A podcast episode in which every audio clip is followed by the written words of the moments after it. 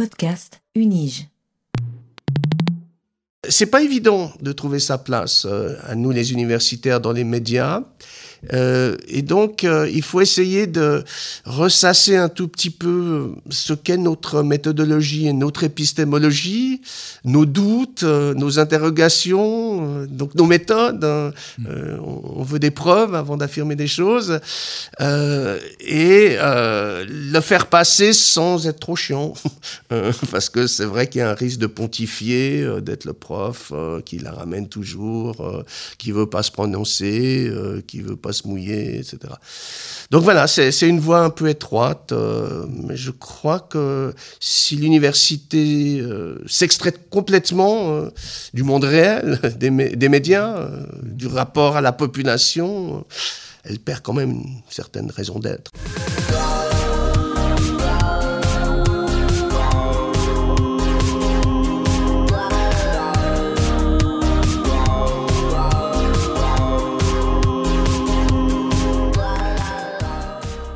Nous sommes aujourd'hui le 19 avril 2022 et c'est important de le préciser pour notre entretien d'aujourd'hui parce que nous sommes environ deux mois après le 24 février où la Russie a déclenché une campagne militaire en vue de l'invasion de l'Ukraine et c'est euh, en grande partie de cela qu'il sera question aujourd'hui.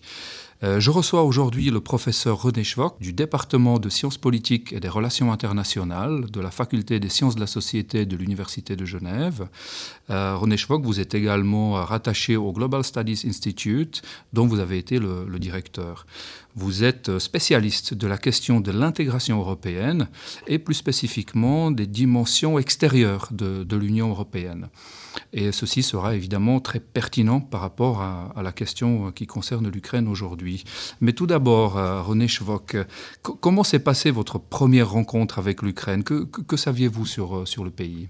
C'est vrai que je ne savais pas grand-chose de l'Ukraine et c'est parce que je suis un spécialiste de l'Union européenne et entre autres des accords que l'Union européenne conclut avec des États tiers que, que j'ai été invité en Ukraine.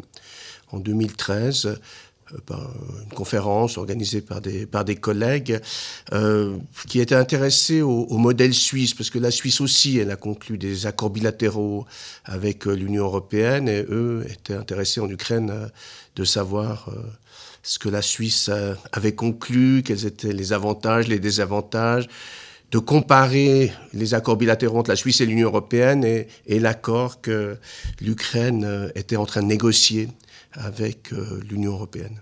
Donc c'est comme ça que j'ai découvert l'Ukraine, mhm.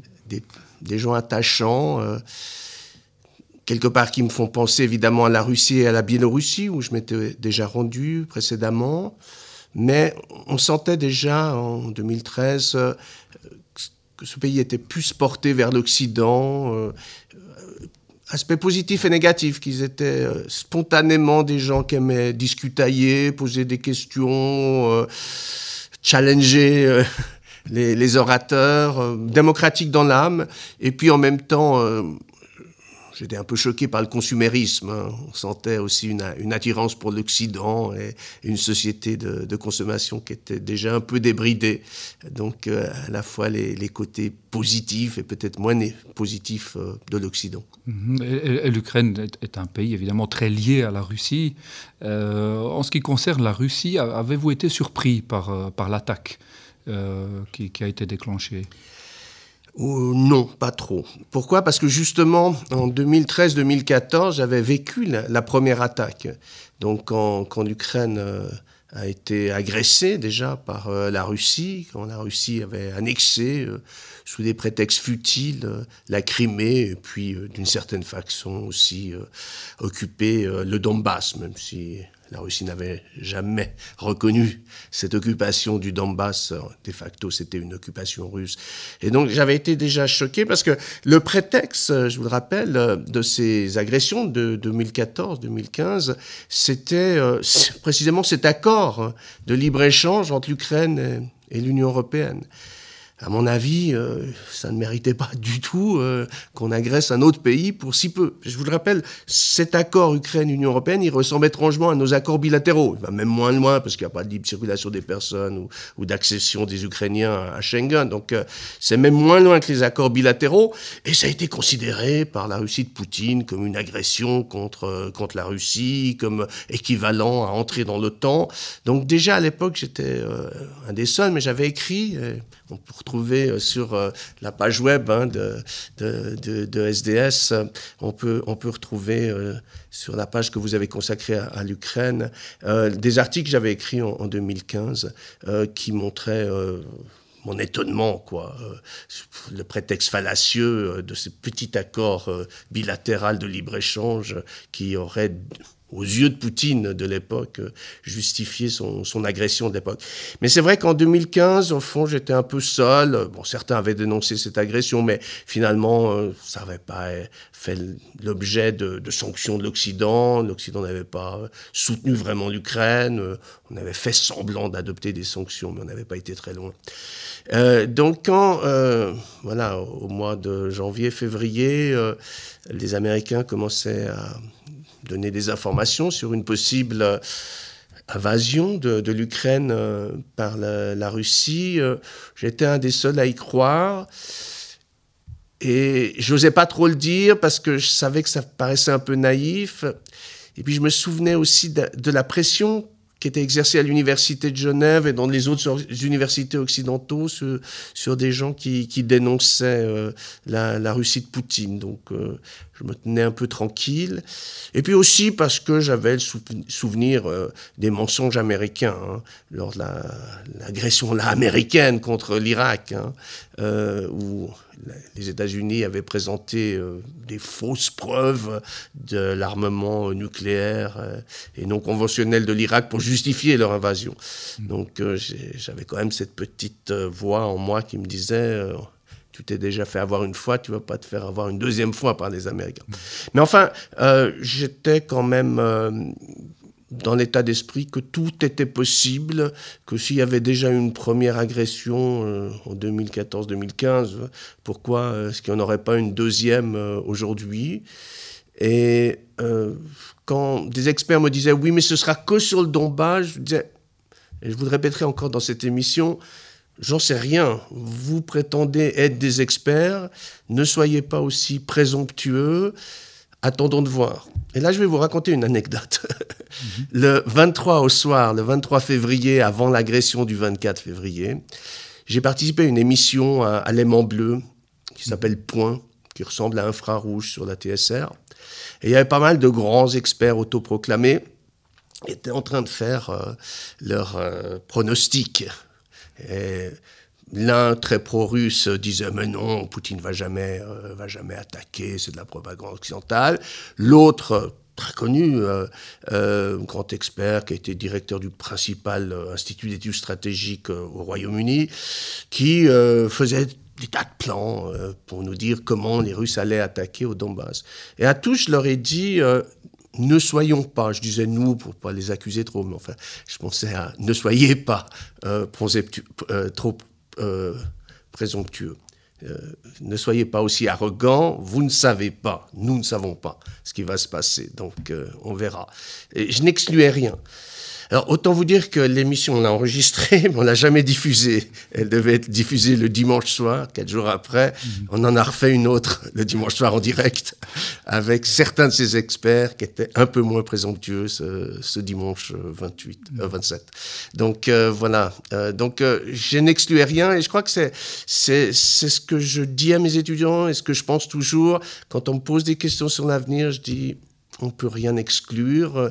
Ne soyons pas présomptueux. Hmm. Nous n'avons pas assez d'informations.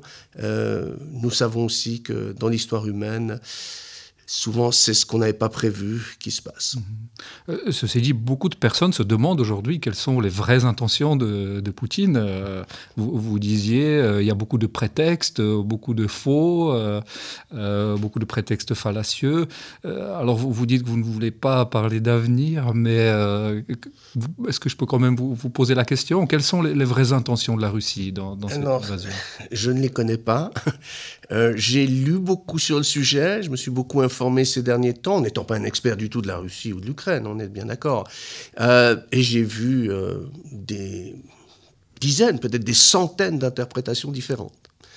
Et j'ai l'impression que dans 40 ou 50 ans, quand on écrira comme historien l'histoire de, de cette crise, eh bien, on aura les mêmes euh, interprétations. À moins qu'on trouve des archives incroyables qui disent noir sur blanc ce que Poutine avait pensé, je pense que autrement, on aura les mêmes interrogations.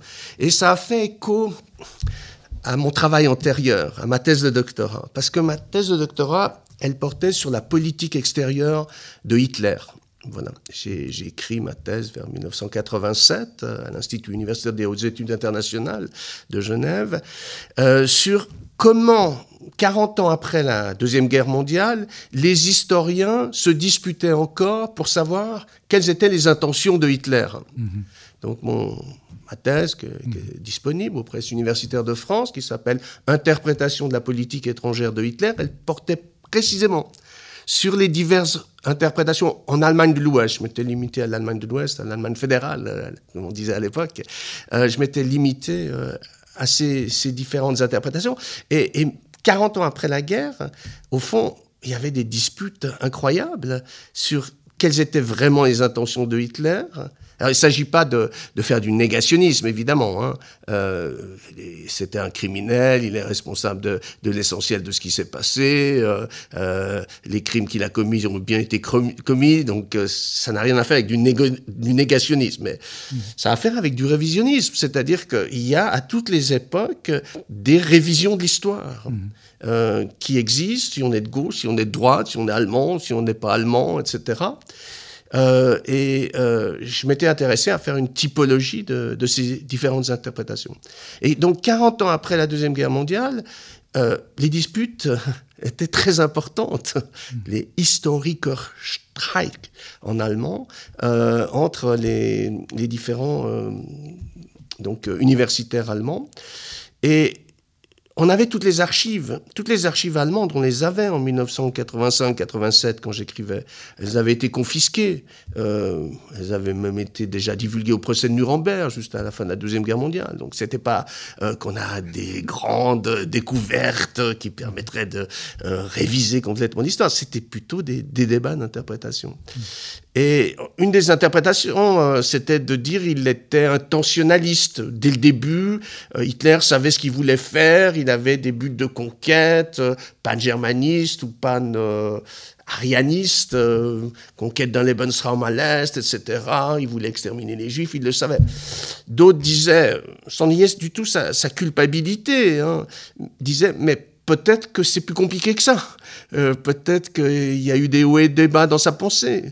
Peut-être que quand il a vu que ça marchait, il s'est dit je vais continuer. Euh, peut-être qu'il s'est radicalisé à certains moments. Euh, et au fond, 40 ans après, on n'avait pas pu trancher. Alors je reviens à votre question initiale, Poutine.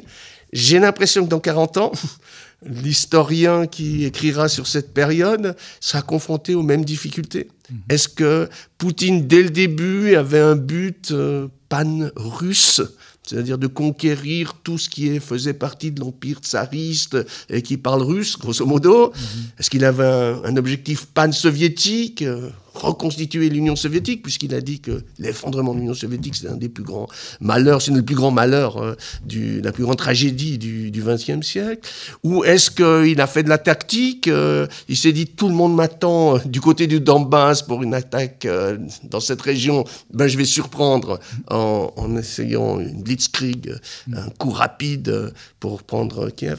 J'ai l'impression que dans 40 ans, on se posera toujours les mêmes questions. C'est pour ça qu'aujourd'hui, je, je reste euh, modeste en disant euh, il y a des interprétations, il y a des éléments qui corroborent certaines thèses. Hein. C'est du pan-russisme, euh, c'est du pan-soviétisme. D'autres qui disent non, si ça l'avait été, il aurait procédé différemment, de façon plus professionnelle.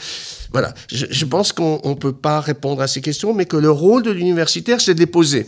Et je pense qu'il y a un surcroît d'intelligibilité si, justement, on apprend à nos étudiants et à nous-mêmes à faire preuve de modestie et à se dire, mais au fond, on doit reposer tout le temps ce, genre de questions tant qu'on n'a pas des, certitudes. Mhm. alors, alors justement, plus, plus précisément, le rôle des universitaires, des, spécialistes en sciences politiques comme vous, euh, lequel est-il? Si, on compare euh, au rôle de journaliste ou de rôle de, de membre de think tank ou, d'autres euh, types de personnes, l'universitaire que vous êtes, hmm.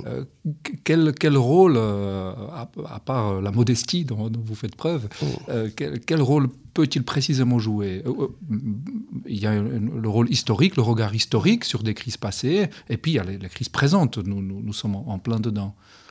Je vous remercie pour cette question parce que je me la pose souvent. Je suis, souvent dans les médias et, et souvent j'ai pas l'impression d'avoir trouvé ma place. Euh, pourquoi? Parce que les médias ils veulent des réponses dans l'immédiateté et souvent ils n'arrivent pas à s'empêcher de poser des questions sur l'avenir. Et je réponds chaque fois, j'ai pas de boule de cristal, je suis pas Madame Soleil. Si je pouvais prédire l'avenir, je serais pas là de répondre, à votre émission. Euh, je serais à la droite du bon Dieu. Euh, donc, euh, ou le bon Dieu lui-même. Donc voilà, c'est très difficile parce que on attend, on attend de l'universitaire justement qu'il donne des réponses. Et puis, à juste titre. Hein, l'auditeur, le téléspectateur peut se dire, mais si, il peut pas répondre à ce genre de questions, pourquoi est-ce qu'on invite lui? Pourquoi c'est lui l'expert, etc. Mm-hmm. Donc, euh, souvent, je dis à la fin de l'émission aux journalistes, j'ai pas été un bon client, j'ai pas répondu à vos questions, parce que en toute franchise, je crois qu'on ne peut pas encore répondre. On n'a pas assez d'éléments pour répondre à qu'est-ce qui va se passer, euh, est-ce que ça va bien tourner, mal tourner, euh, que pense euh, X ou Y. je suis pas, un, si on reprend Poutine, je, ne suis pas un poutinologue qui a la capacité de scanner son cerveau. Et puis il faut l'admettre. donc c'est la question que je me pose. Puis d'un autre côté, euh, je me dis que si on n'y va pas, nous, les universitaires, euh, au créneau, si on monte pas au créneau, si euh, on se confronte pas euh, au public, ben, le terrain il sera occupé par quelqu'un d'autre. Il n'y a pas de vacuum. Mhm. Il y aura des représentants de think tanks, il y aura des experts autoproclamés, il y aura des hommes politiques, femmes politiques, qui occuperont le terrain et qui seront encore moins rigoureux que nous. Et donc, euh, certains se diront, mais finalement, à quoi sert l'université? Donc, euh, c'est pas évident de trouver sa place euh, à nous, les universitaires, dans les médias. Euh, et donc, euh, il faut essayer de ressasser un tout petit peu ce qu'est notre méthodologie et notre épistémologie, nos doutes, euh, nos interrogations, donc nos méthodes. Hein. Mm. on veut des preuves avant d'affirmer des choses et le faire passer sans être trop chiant, parce que c'est vrai qu'il y a un risque de pontifier, d'être le prof qui la ramène toujours, qui veut pas se prononcer, qui veut pas se mouiller, etc. Donc voilà, c'est une voie un peu étroite, euh, mais je crois que si l'université euh, s'extrait complètement euh, du monde réel, des, des médias, du rapport à la population, elle perd quand même une certaine raison d'être. Mhm, mhm. vous, avez mentionné aussi euh, déjà vos étudiants. Euh, est-ce que, est que vous parlez euh, à vos étudiants dans vos cours ou dans vos séminaires, de, bah, par exemple, de, la question de l'Ukraine ou, de manière plus générale des questions liées à l'actualité bah, où, justement il y a cette difficulté qu'on n'a pas le recul et donc on n'a pas encore les analyses. donc, où, est-ce que les étudiants, justement, vous attendez euh, d'avoir l'analyse après coup avant d'enseigner avant euh, quelque chose sur, euh, sur les questions en question. Alors, d'une manière générale, je dois dire, dans tous mes cours et dans tous mes séminaires, je fais toujours des clins d'œil à l'actualité parce que j'aime bien donner des exemples, j'aime que ce soit concret, et donc euh, ils me viennent spontanément, aussi parce que ça m'ennuierait de répéter chaque année les mêmes cours.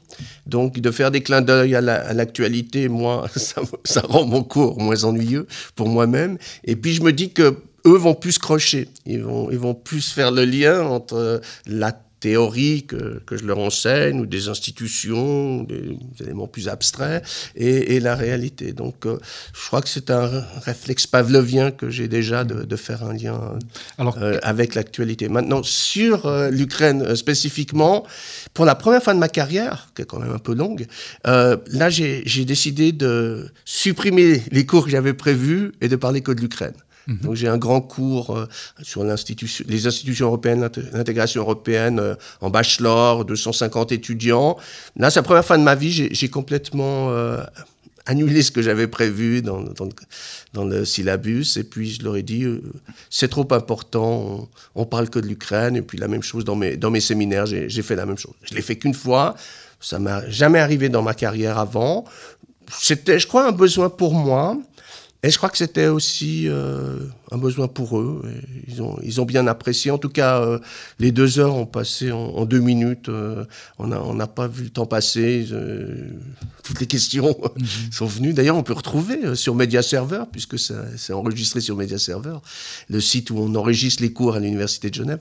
voilà, on peut, on peut mhm. réécouter ce qu'ils m'ont demandé, ce que j'ai répondu.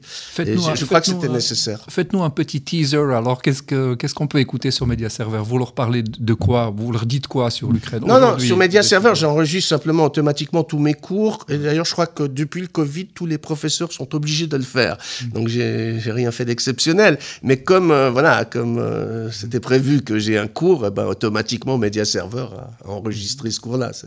C'est rien d'exceptionnel. Mais si quelqu'un Et concernant l'Ukraine, vous, vous, leur dites quoi aux étudiants alors? Non, ben, tous les niveaux. Euh, parce qu'au fond, c'est une magnifique illustration illustration terrible, mais magnifique illustration de ce que doit être euh, les relations internationales. Donc on a un bachelor à l'université en relations internationales qui, qui marche très très bien puisque on a près de 1300 étudiants hein, sur trois ans, hein, euh, qui est un master interdisciplinaire et euh, donc il y, a, du droit, de l'économie, de la Sciences Po, de l'histoire, un peu de géographie, un peu de sociologie, etc.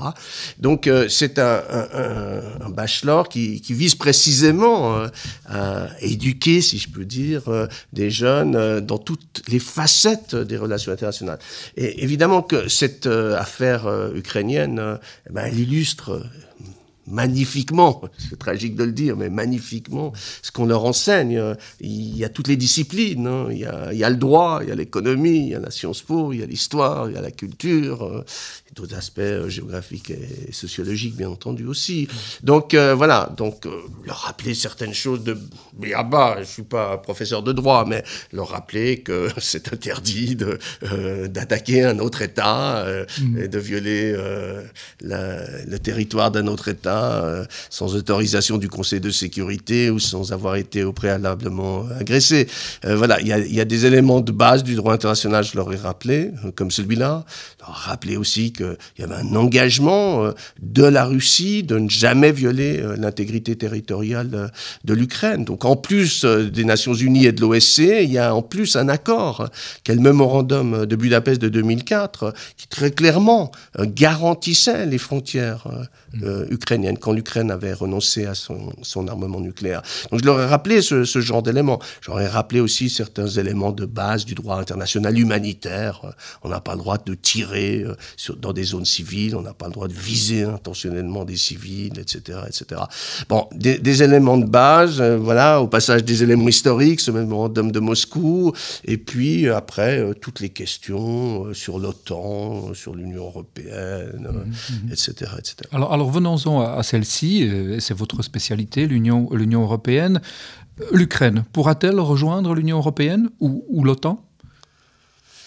Alors, l'Union européenne, euh, c'est très difficile parce que l'Union européenne a édicté des conditions très très strictes pour être euh, membre de l'Union européenne. Il faut être en capacité de reprendre euh, l'acquis communautaire, c'est-à-dire des, milliers de pages de législation, et il faut être aussi assez démocratique, avoir un état de droit qui fonctionne, respecter les, droits humains, etc.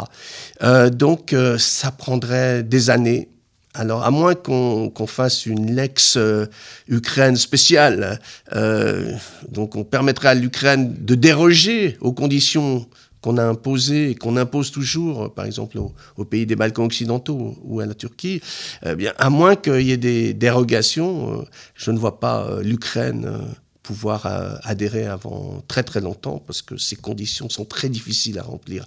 Entre autres, il faudrait que l'administration ukrainienne soit beaucoup plus développée, il faudrait vraiment qu'il y, ait moins de corruption, il faudrait vraiment que l'indépendance de la justice soit, soit plus garantie. En principe, il faudrait aussi que les questions territoriales soient, soient réglées. C'est pas de la faute des Ukrainiens, hein, si leur pays est dépecé, mais enfin, il faudrait aussi que ce soit euh, réglé. Ceci dit, Chypre est entré et la question de l'intégrité territoriale de, de Chypre n'est pas réglée.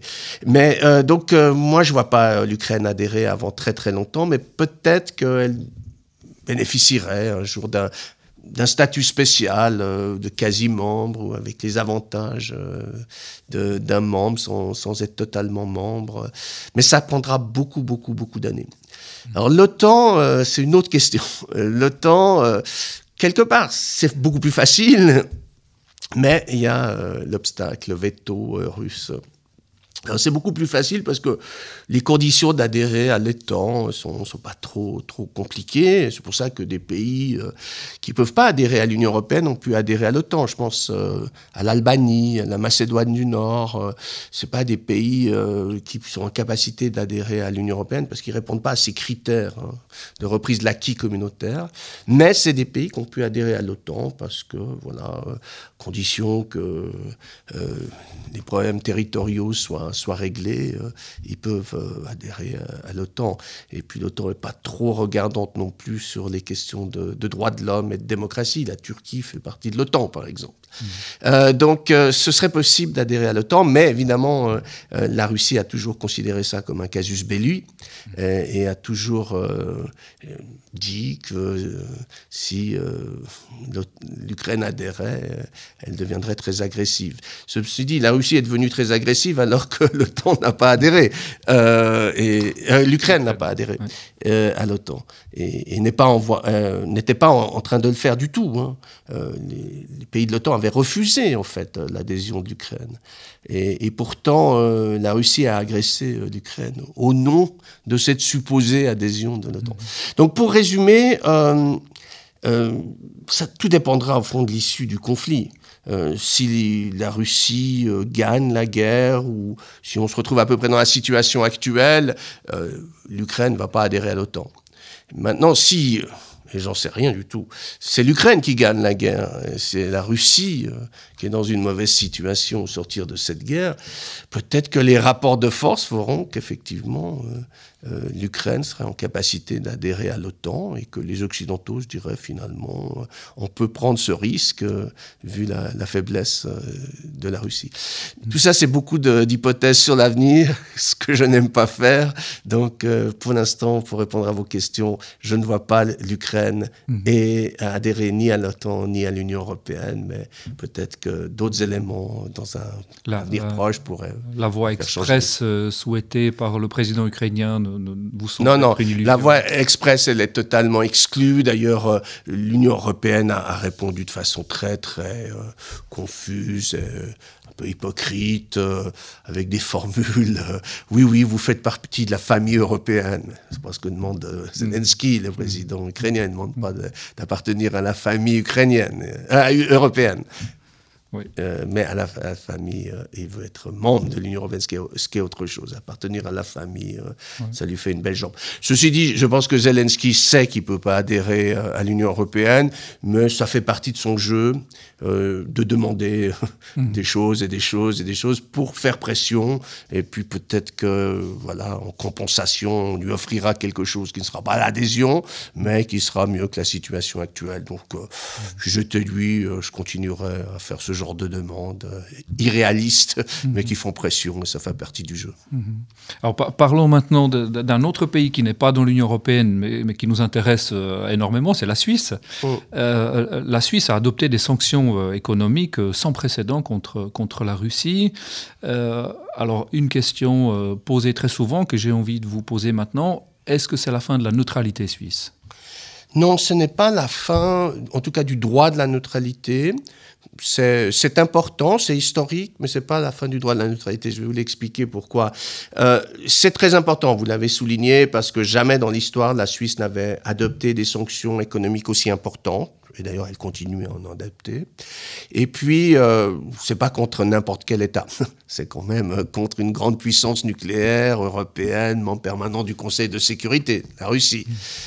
Mais la Suisse avait déjà adopté des sanctions économiques, ne euh, sont pas très connues, mais contre la Birmanie, contre euh, la Libye, contre la Serbie à une époque, moins, moins importantes et euh, évidemment des, des pays moins importants que, que la Russie. Donc c'est pas un changement de paradigme donc c'est pas nouveau que la Suisse adopte des sanctions économiques décidées par son principal partenaire commercial qu'est l'Union européenne.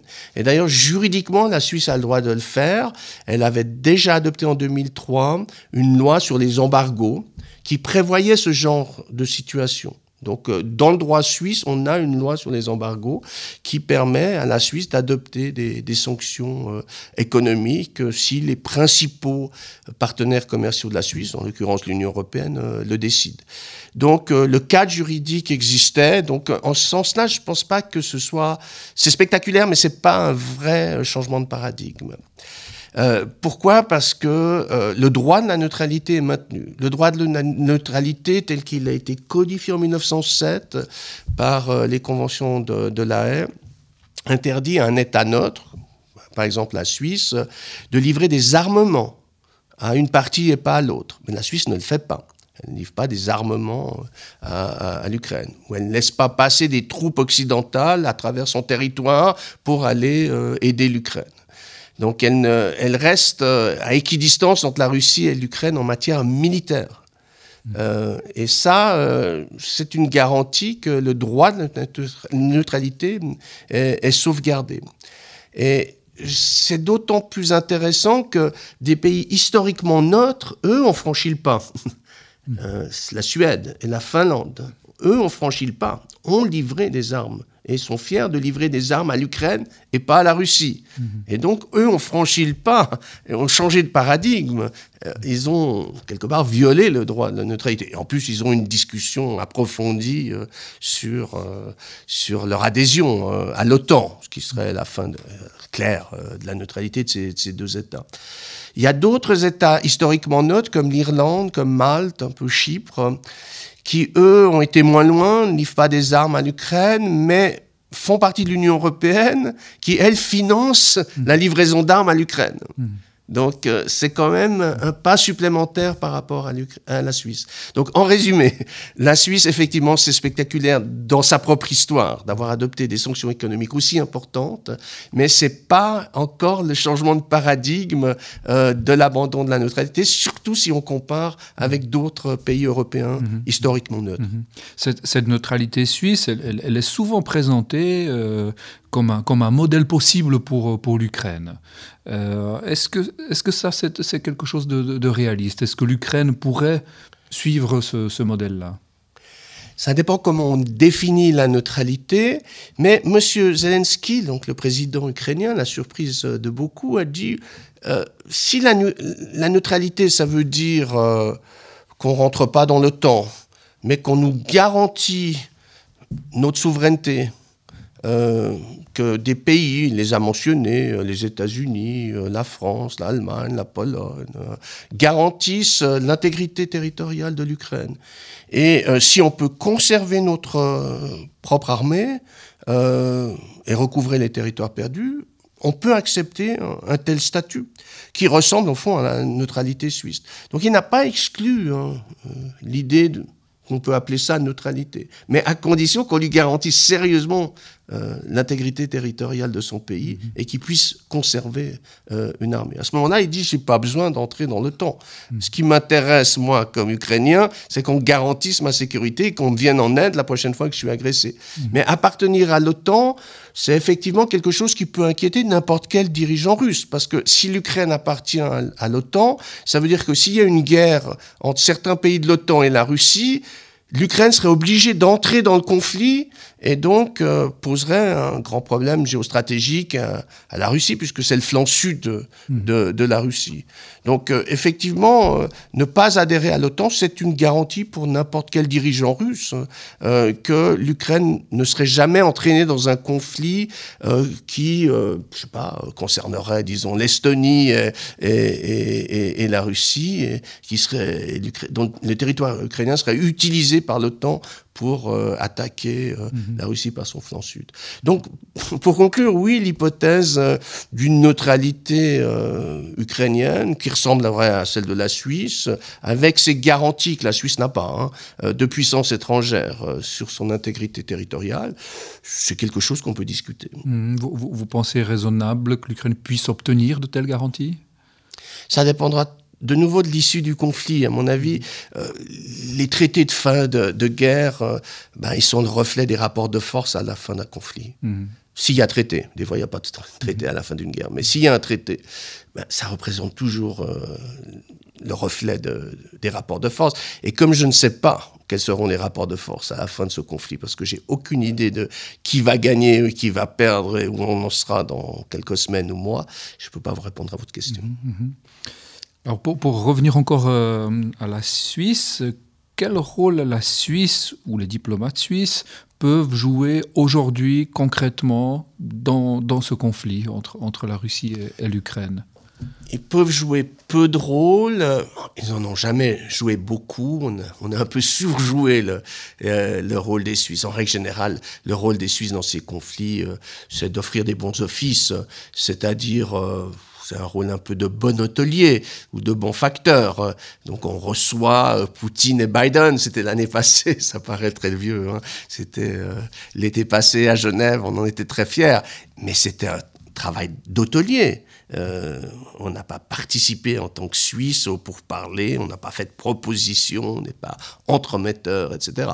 Et par exemple, la Suisse joue un rôle intéressant entre les États-Unis et l'Iran. Elle représente les États-Unis en Iran, mais juste pour porter certaines lettres et certaines informations quand les Américains et les Iraniens veulent discuter sérieusement, eh ben ils le font mhm. directement, sans les Suisses et sans informer les Suisses. Mhm. Donc il y, a, beaucoup d'autres exemples sur Cuba, sur la Géorgie, où la Suisse a des rôles comme ça de bons offices, mais qui sont quand même très très limités.